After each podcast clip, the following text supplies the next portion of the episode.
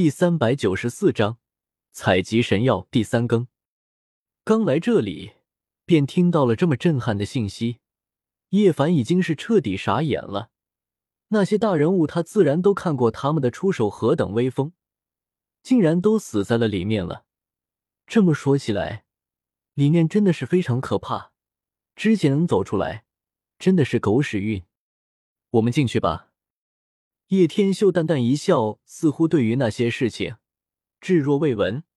旋即带着比比东走了进去，而比比东更加淡定，似乎在一起这么久了，已经导致比比东形成了这样的习惯：只要叶天秀在的地方，无论是刀山火海，似乎都是有安全感的。叶凡吞了吞唾沫，赶紧跟了上去，希望别出什么事情啊！师傅也真是的，都听到这么危险了。还要进去？莫非师傅对自己的实力无比的自信吗？很快深入生命禁区上百里，逐渐的也碰上了那些姬家的人，还有瑶光圣地的人。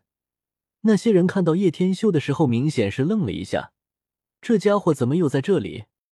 不过大家的心情比之前要放开一些，毕竟似乎这一次的比之前的还要恐怖的多。所以有一个强大的人物出现，倒也是一件好事。很快，九座圣山终于出现在视野中，并不是多么高大，但是却气势磅礴，带给人以无尽的压力，仿佛九天十地横在前方。那是所有人都忍不住倒吸冷气，感觉头皮发麻。九座圣山环绕成的无尽深渊中，有数不清的白骨架爬了上来，密密麻麻。雪白一片，怎么会这样？所有人都感觉毛骨悚然。他们多半是六千年前的人。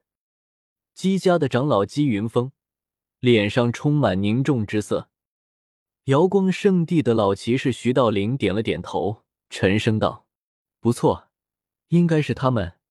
当年那个仙门圣地在荒古深渊陨落了无尽的强者，是那些人。”叶凡也感觉浑身冒寒气，在这一瞬间，他想到了老疯子，满山的尸骨应该都是他的同门故友吧？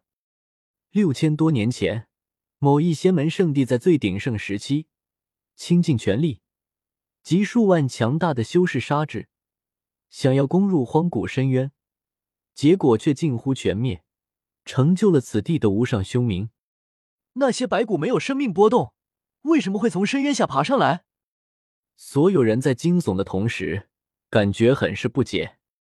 九座圣山，巍峨沉浑，气势磅礴，数不清的白骨架在深渊出口挣扎。尤以一处最为密集，足足有上千具白骨，在那里堆成了一座小型的古山。青铜巨棺，叶天秀双目中射出两道夺目的光芒，他看到了铜棺的一角。并没有完全被上千具白骨淹没，他明白这一切或许都是因为九龙拉棺而起。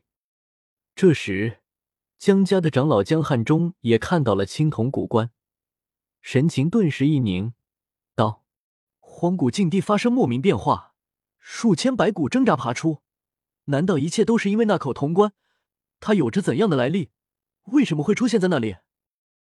瑶光圣地的老骑士也皱起眉头，自语道：“传说无尽深渊下葬有某一器物，当年那个强大到极点的仙门圣地，就是因为那件虚无缥缈的东西才攻打此地。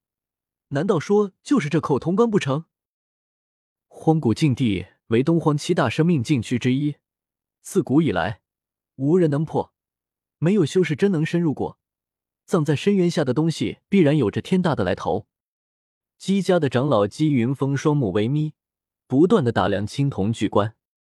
叶凡，就在这个时候，叶凡的同学都跑了过来。从一开始到生命禁区，然后众人分散，再到这里相聚，或许这就是命运吧。你怎么会来这里？这里很危险啊！柳依依跑了过来，说道：“说来话长，叶凡经历了很多事。”却没有办法说出，不然的话肯定会给他们惹来麻烦。没想到我们竟然会在这里相遇。王子文愣了一下，忍不住说道：“好久不见。”李小曼也是走了过来，说道：“周易也皱着眉头，低语道：‘今天我们恐怕凶多吉少，要想办法自救。这些人肯定不会在乎我们的生死。’不用怕，我师傅很强大的，有他在可以保得住我们的。”叶凡连忙说道，然后看了一下不远处的叶天秀：“那就是你的师傅？天啊，这么年轻！虽然我知道你不能修炼。”但你也不用找个年轻人为师傅啊！李小曼则是一脸摇头的说道：“呵呵，不是我开玩笑，这里没有一个人是我师傅的对手。”叶凡淡淡说道：“就知道李小曼会这么说，你就吹吧你。”李小曼反正是肯定不相信这鬼话的。叶凡，总之我们走在一起，多少应该有点照应。”柳依依说道：“听他的话。”其实分明也是不相信这么年轻的叶天秀能有什么实力，估计是叶凡不懂修炼，导致看一些修士都觉得非常厉害的模样吧。哎，懒得和你们说了，总之你们就看着吧。叶凡摊了摊手，也不再多说什么了。你们几个给我过去山上采集神药。江家江云峰是奉江家的命令过来采集圣药的，对于之前的恩怨，可是不太清楚。但明显知道这几个家伙就是从禁地出来的，因为从来的其他门派口中得知的。既然如此，应该可以抵挡一下的，倒不如先让他们去试试水。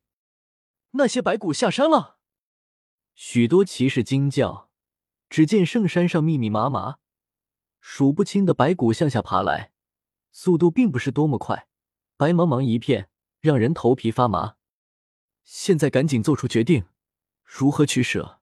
是否还继续采摘神药？瑶光圣地的长老徐道灵脸色很难看，姬家的长老姬云峰神色凝重，：“现在没有必要藏着掖着了，将我们各自的劲气都拿出来，强行开辟道路前进。一定要登上圣山，采摘到神药。